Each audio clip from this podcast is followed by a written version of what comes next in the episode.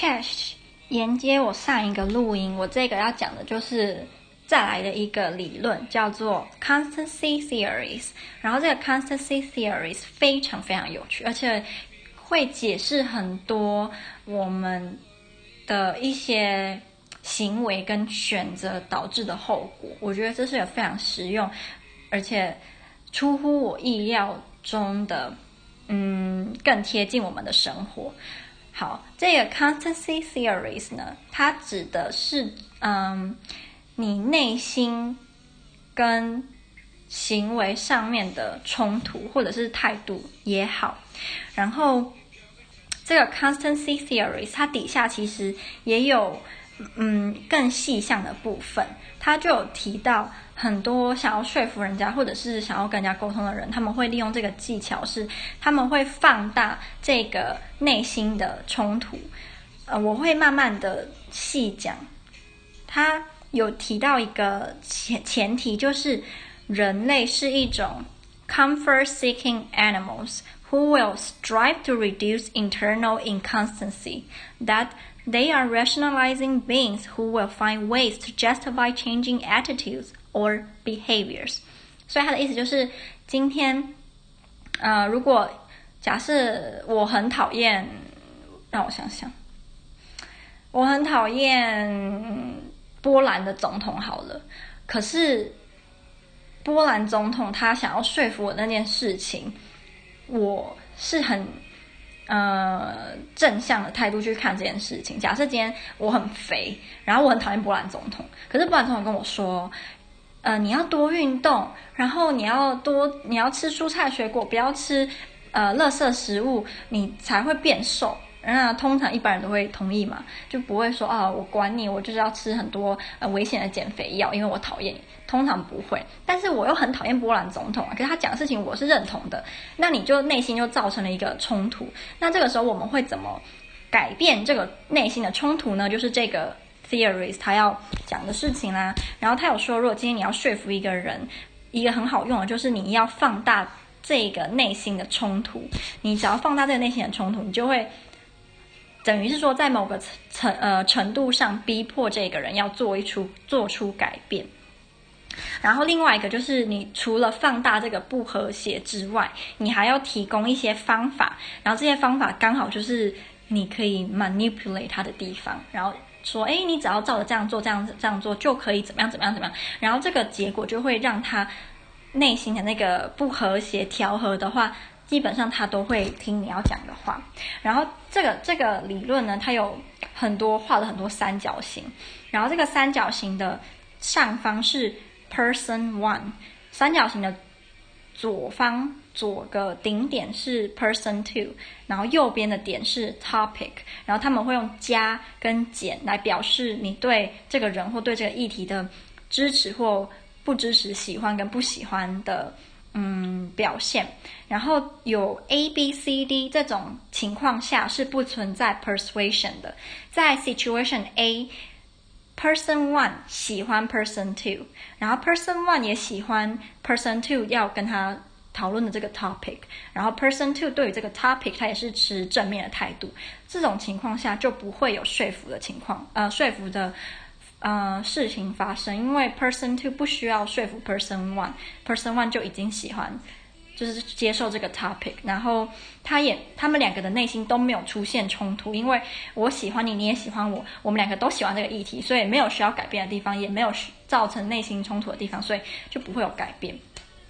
Situation B，Person One 不喜欢 Person Two。Person two 喜欢这个 topic，但是 Person one 不喜欢这个 topic，那也没有造成冲突，因为你不喜欢我，不喜欢你，我们对这个议题的看法不一样，正常，所以不需要有说服的情况，所以就不会有说服或跟沟通的方，呃，沟通可能有啦，但是通常成功的几率很低，因为这种情况下，我们两个的内心都没有造成冲突，所以也不需要改变行为或改变态度。那 C situation C，Person one。讨厌 person two，person two 也讨厌 person one，然后 person two 讨厌这个 topic，person one 喜欢这个 topic，那这个就跟 situation B 一样，我们两个互相讨厌，然后我们对于这个 topic 的看法也不一样，所以也没什么好沟通，也没什么好说服的。最后一个 situation D，呃，person one 喜欢 person two，然后他们两个互相喜欢，他们两个对于这个 topic 也都持反对的态度，所以也没什么好说服的。你喜欢我喜欢你，我们两个都不喜欢这个 topic，所以也不会有沟通跟说服的情况发生，成功几率也很低。所以从这四个情况，我们就可以知道，就是 persuasion 在这个这些这四个情况下是不会发生的，因为两方的内心都没有出现不和谐的地方。好，然后接下来就是 E F G H，然后这四个情况是会出现 persuasion 的。在 situation E 的情况下，person one 讨厌 person two，可是他们两个都赞成这个 topic，这时候他们心里就出现了不和谐，因为我们通常不喜欢跟自己讨厌的人对于某件事情的态度是一样的，就是我们两个都支持某个态某件事情，我们内心其实。知道这这个情况的时候是会出现不和谐，那通常会有两件两个后果。第一个，person one 跟 person two 他们对对方的看法可能会出现改变，就是他们会发现，其实你好像也没这么讨人厌嘛。因为只要有这个想法之后，就可以让内心的那个 inconsistency 那个不平衡的达达到和谐的态度。第二个就是。他们可能就会对于这个 topic 的看法会出现变化，就可能我原本是支持这个 topic 的，但是我讨厌的人也支持这个 topic 之后，我可能就会觉得说，嗯，感觉这个 topic 好像其实有很多不好的地方诶，我当初怎么会支持啊？就是我会变成改变我对这个 topic 的看法，就是为了要，嗯，让我们心中的不平衡达到和谐。然后接下来是。嗯、，Situation F 跟 G 这两个蛮像的。situation F 是 person one 喜欢 person two，然后 person two 喜欢这个 topic，可是 person one 不喜欢这个 topic，这个时候就会出现改变，因为我们不太喜欢跟自己喜欢的人。就是在某件事情的看法是不太一样，甚至是完全对立的，我们心里会出现不和谐的情况。那 situation G 一样，就是我们两个互相喜欢，可是我们两个对这件事情的看法是不一样的，因为我们嗯，对于自己喜欢的人反对的事情，然后或者是我们喜欢的人支持我们反对的事情，心里会觉得很 uncomfortable。uncomfortable，所以就会想要做出改变。嗯，因为我们有一个倾向是，we want to agree with our friends and disagree with our enemies。我们想要跟朋友是可以互相同意的，然后我们想要不同意我们的敌人，就是这是一种心灵上的感觉。那刚刚不是有提到了？八种情况，这八种情况呢，要怎么明确的或简单的知道会不会出现 persuasion 跟改变会不会出现？很简单，就是今天如果复数就是那个减号是奇数的时候，就代表会有改变产生。那当这个那个减号是偶数的时候，就会维持一样，代表平衡没有被打破。然后有一个很重要的概念，就是对于一个人来说，你要改变你的对一个人的看法，跟改变态度，改变一个人的看法比较困难。这就解释了为什么很多很有幸，就是那个要怎么讲，中文要怎么说？就如果一个人他很 credible，我不知道中文是什么。就如果今天一个人他很 credible 的时候，你会发现。反对他的人会比支持他的人还要嗯少很多，是因为假设你今天要反对一个他是一个很 credible 的人，然后你要反对他的利他的支持嗯他所支持的事情的时候，你必须要改变两一种两种两种，一种就是你你要。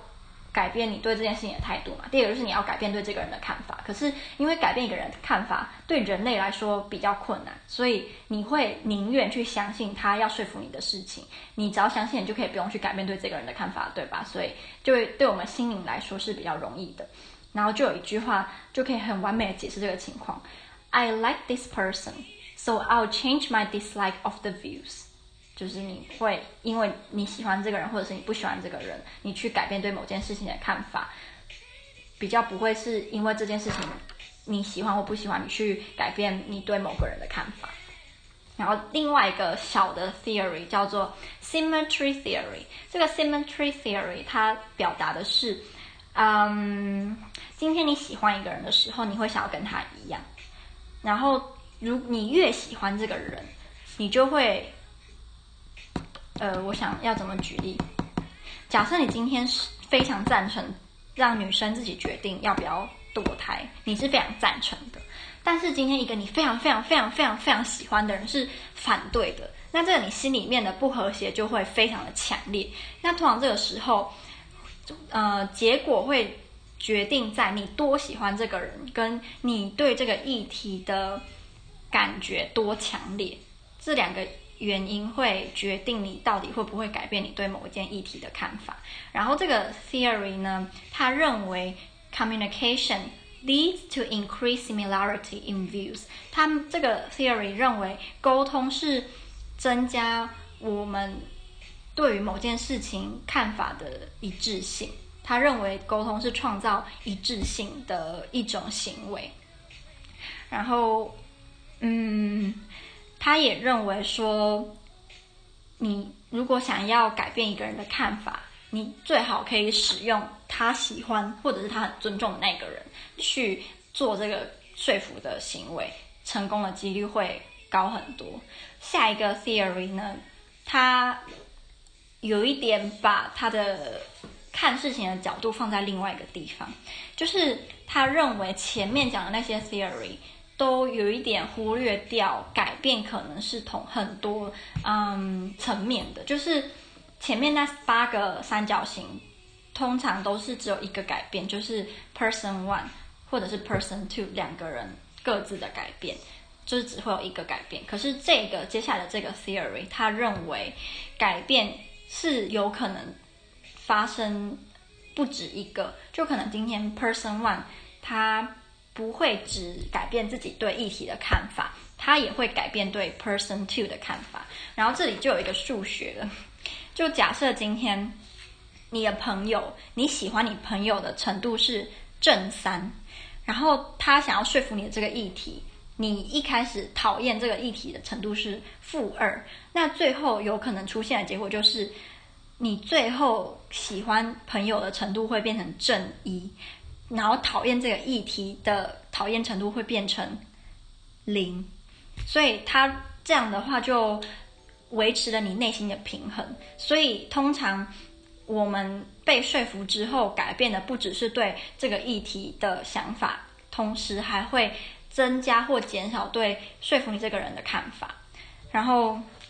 所以他就有提到说，我们在说服人之前，你要想一件事情，就是。How important is it for you to persuade someone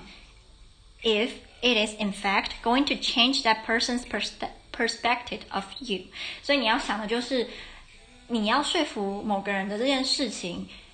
有没有重要到，即使说服你的那个人会从今以后开始不那么喜欢你，你也觉得没有关系。就是你要你在说服任何人。 尤其是你喜欢跟你重视的人之前，你都要好好想这个问题。但是还有提到，就算在某件事情上你成功的说服这个人，然后他对你的喜爱程度也减少，但之后你们在不停的相处、跟不停的磨合、不停的沟通之中，还是有可能让你们之间的感情又恢复到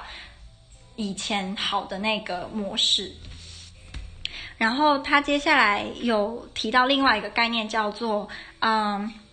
，cognitive dissonance，叫知觉不和谐。然后他主要是在探讨，当今天你被说服之后，你会出现想要。Justify 跟 rationalize 你对于某件事情态度的改变或行为的改变，然后他就有提到说，嗯，人会如何说用很多资讯跟很多呃立场来支持他们自己的行为改变。他有说，假设今天你要买一台新车。那当你买完新车的那个当下，其实就已经出现了，嗯，不和谐。因为你在买新车之后，你就会开始发现，我买的这辆新车的好处跟不好的地方，跟你其他没有买的汽车他们好的地方，所以你就会开始出现 dissonance。那通常出现这个新这个、不和谐之后，我们会下意识的去寻找。跟你买了这台车相关的正面资讯跟它的广告，因为通常广告都是展现这台车好的地方嘛，所以你会下意识的去寻找这些好的资讯，因为这些好的资讯就会让你加深你为什么做了买这台车的决定，因为那些都会不停的跟你说这台车哪里好哪里好哪里好嘛，所以你就觉得说哦，我买这台车是因为它有这些这些这些好处，但他们并没有反呃。你不会因为你会一直去找这些好的资料，就让就当别人跟你说这台车有什么不好的地方的时候，你会不去听，就是你还是会听，但是你会下意识的再去寻找更多关于你买的车的好的资讯，这样就可以达成你内心的不和谐的状态。然后他有提到另外一个非常有趣的实验，是跟生呃吃炸炸的蚱蜢或炸的蟋蟀，就是今天。假设一群人他们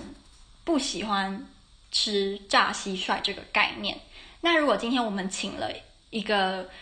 嗯很 credible 的人跟一个很比较不 credible 的人，他们两个同时用了某些方法，让这一群人去吃了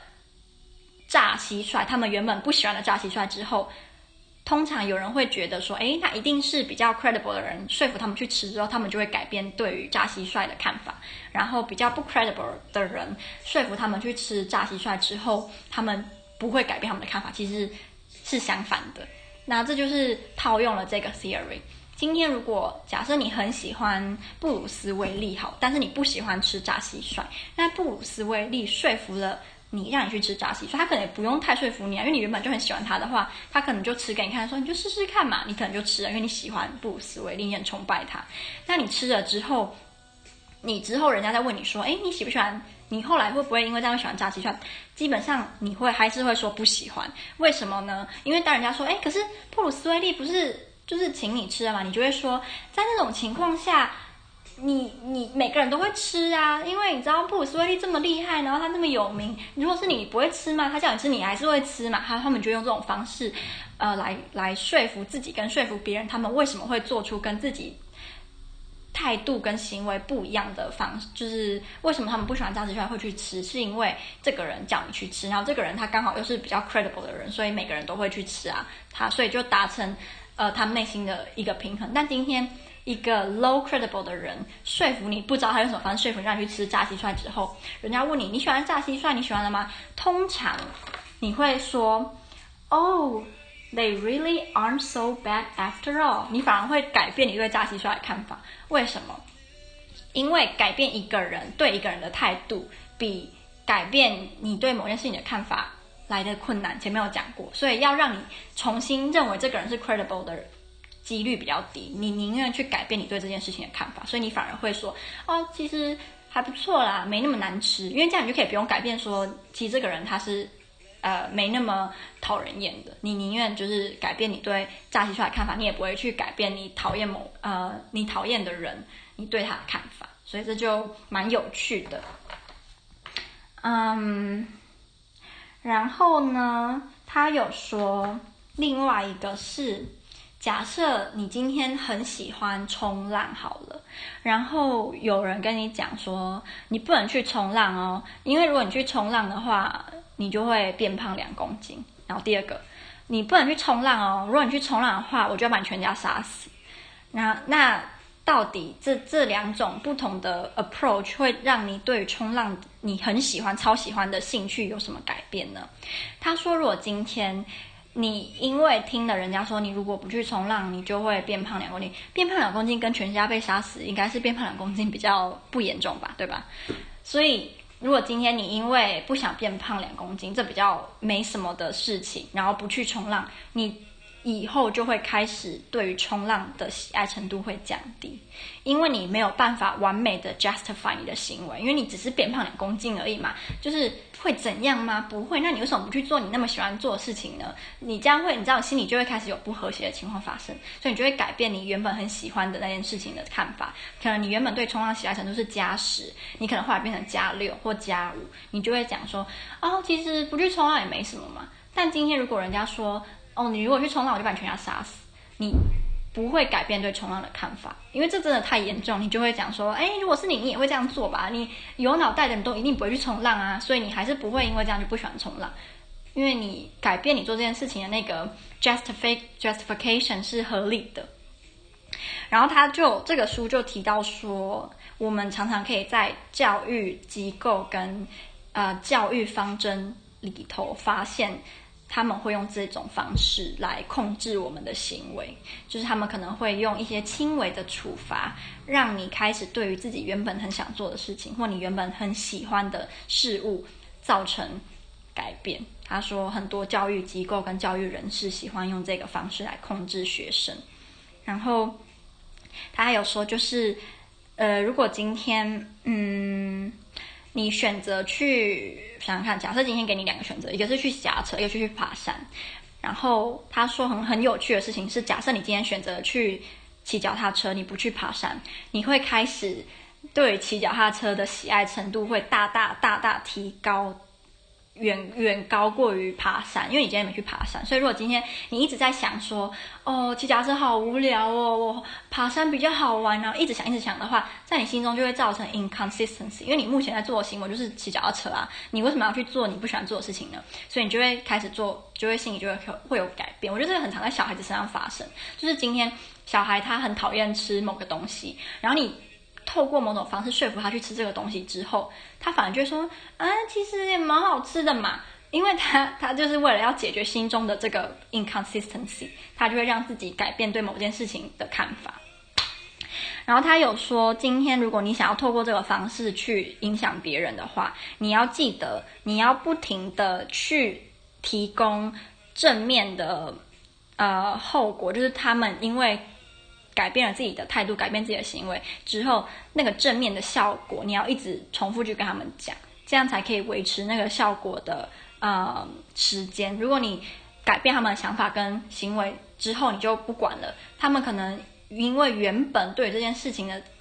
讨厌程度实在是太高了，或者他就是讨厌你，那你又没有持续去给他们灌输说这是真的很好，这真的很好，这真的很好，他们就会开始回归到原本的看法。所以你要，如果你要用这一招的话。你等于说你要不停的去制造那个 inconsistency，然后再不停的用方法去把 inconsistency 给呃解决掉，让他们心中又达到一个平衡的状态。所以我觉得这个理论非常非常非常的有趣。